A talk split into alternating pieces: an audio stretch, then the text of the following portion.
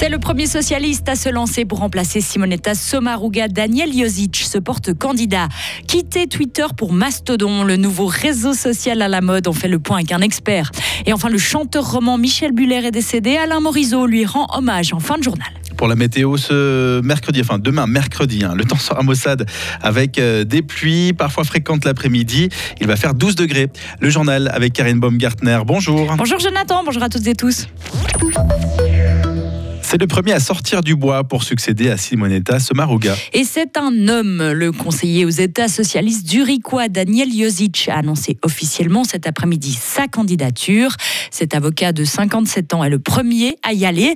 Problème, la direction du Parti socialiste a opté pour un ticket avec deux femmes. Discriminatoire, rétorque Daniel Josic, qui demande au groupe parlementaire socialiste de prendre en compte sa candidature. S'il ne devait pas être retenu parmi les candidats officiels, Daniel Josic ne veut pas faire du forcing. Écoutez le Zurichois. Je crois qu'on doit avoir le droit pour présenter sa candidature, même que je suis un homme. C'est le groupe du PS qui décide après. Si le groupe décide qu'il veut aller avec deux femmes, j'ai aucun problème. Mais au moins, faire une candidature, ça doit être possible, je crois. Je ne peux pas accepter une situation qui me semblerait discriminatoire, mais je veux rien faire qui met en difficulté le parti et les candidatures.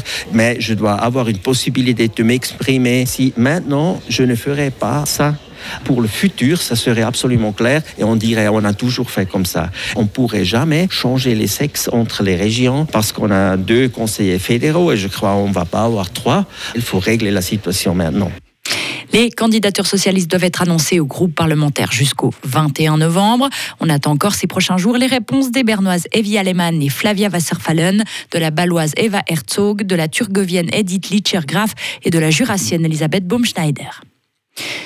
Crédit Suisse va fermer 14 filiales en Suisse et ce assez rapidement. La banque a lancé un vaste programme de restructuration. Ces fermetures accélérées interviendront d'ici le février prochain. En tout, Crédit Suisse compte 109 agences dans le pays. Un porte-parole de l'établissement bancaire zurichois n'a pas précisé quelles agences allaient fermer, mais il a souligné que la banque restera présente dans toutes les régions de Suisse.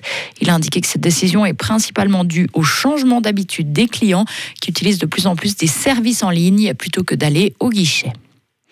La grève des maçons a continué aujourd'hui à Lausanne. Ils étaient 7000 selon les syndicats à se mobiliser dans les rues de la capitale vaudoise. Hier à Fribourg, ils étaient 400. Ils demandent de meilleures conditions de travail et veulent être entendus par leur patron. Leur CCT prend fin au 31 décembre et pour l'instant, la Société suisse des entrepreneurs euh, ne leur propose pas des horaires de travail corrects ni une augmentation de salaire. Vendredi, la vague de protestation se poursuivra à Zurich devant le siège de cette Société suisse des entrepreneurs. L'été a été radieux sur nos lacs et surtout pour la compagnie de navigation des Trois Lacs. La LNM a transporté 249 000 personnes en 2022 sur les lacs de Morat, Neuchâtel et Bienne. C'est la meilleure performance des dix dernières années. Le jubilé du 150e anniversaire et un retour à une exploitation normale après le Covid ont attiré du public selon la compagnie. Au chapitre du bilan Covid, près de 21 000 nouveaux cas de coronavirus en 7 jours. C'est 2 000 de moins que durant le même laps de temps il y a une semaine. En 7 jours, le nombre de nouveaux cas a reculé de 12% 607 personnes se trouvent actuellement aux soins intensifs et 9% de la population suisse s'est vue administrer une dose de vaccin au cours des six derniers mois. C'est le nouveau réseau social à la mode. Depuis le rachat de Twitter par Elon Musk, certains utilisateurs quittent cette plateforme pour en rejoindre une autre. Elle s'appelle Mastodon. En une semaine, ce sont plus de 500 000 nouveaux comptes qui ont été créés sur Mastodon, qui au total compte plus d'un million d'utilisateurs. Alors, aller sur Mastodon, ça change quoi? Yannick Rochat est professeur assistant en sciences de l'information à l'Université de Lausanne, expert en humanité numérique. C'est l'occasion d'évoluer dans un univers où il y a moins de publicité, il y a aussi moins de, suggestions, suggestions algorithmiques de personnes à suivre, de contenu à voir. On a plus de contrôle finalement sur l'information à laquelle on est exposé. Et, euh, et pour l'instant, on peut aller en fait sur cette communauté pour les personnes qui y sont, euh, qui sont souvent des personnes euh, voilà un peu un peu moins agressive, si j'ose dire, en moyenne. Et puis, ben, d'autre part, c'est aussi une manière de, pour certains utilisateurs et utilisatrices de s'opposer à la gestion qui est faite de, Twitter depuis quelques jours. Cette fuite des déçus de Twitter vers Mastodon ne devrait pas mettre en danger le réseau social à l'oiseau bleu. Les Américains votent depuis ce matin. Ce sont les élections de mi-mandat et l'enjeu est de taille. La majorité parlementaire pourrait tourner en faveur des républicains, ce qui pourrait limiter les pouvoirs du président Joe Biden pour les deux années à venir et surtout ouvrir la voie à un retour de Donald Trump. Les bureaux de vote ont ouvert à 6 heures heure locale, soit midi ici. Plus de 40 millions d'électeurs ont déjà voté par anticipation. Rendez-vous demain matin à 7h30 dans la matinale pour les analyses à chaud avec notre correspondant sur place à New York.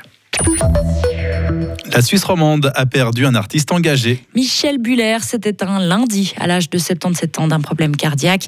Le chanteur vaudois installé à Sainte-Croix a composé plus de 250 chansons au fil de ses 50 ans, 50 ans de carrière. Il était aussi l'auteur de plus d'une vingtaine de romans, essais et pièces de théâtre. Le chanteur de variété Alain Morisot l'a bien connu. Il lui rend hommage. Bah oui, j'ai connu, bah on a commencé tous ensemble à peu près. Lui, à l'époque, il venait de gagner La Grande Chance, qui est un énorme concours, bien avant les, les émissions de télévision. Il avait gagné ça, je crois, en, en 68. Et puis, ça l'a ouvert beaucoup de portes. Il est parti à Paris. Il était très longtemps avec des, des poètes comme Gilles Vigneault, comme euh, les gens d'une maison qui s'appelait Escargot, qui était très populaire. Puis, quand on pense à la Suisse, bah, je pense que c'est quelqu'un à qui on pense tout de suite, parce que c'est un petit peu notre poète. C'est un petit peu un ermite. Il était resté dans son coin, mais c'est un gars qui avait beaucoup de talent, qui était authentique. Michel, aucune concession. Alors lui, vraiment, il est resté bien droit dans ses bottes jusqu'à la fin. Et puis, euh, on l'aimait pour ça. Une cérémonie d'adieu en l'honneur de Michel Buller sera organisée probablement la semaine prochaine au temple de Sainte-Croix, juste au-dessus d'Yverdon-les-Bains. Retrouvez toute l'info sur frappe et frappe.ch.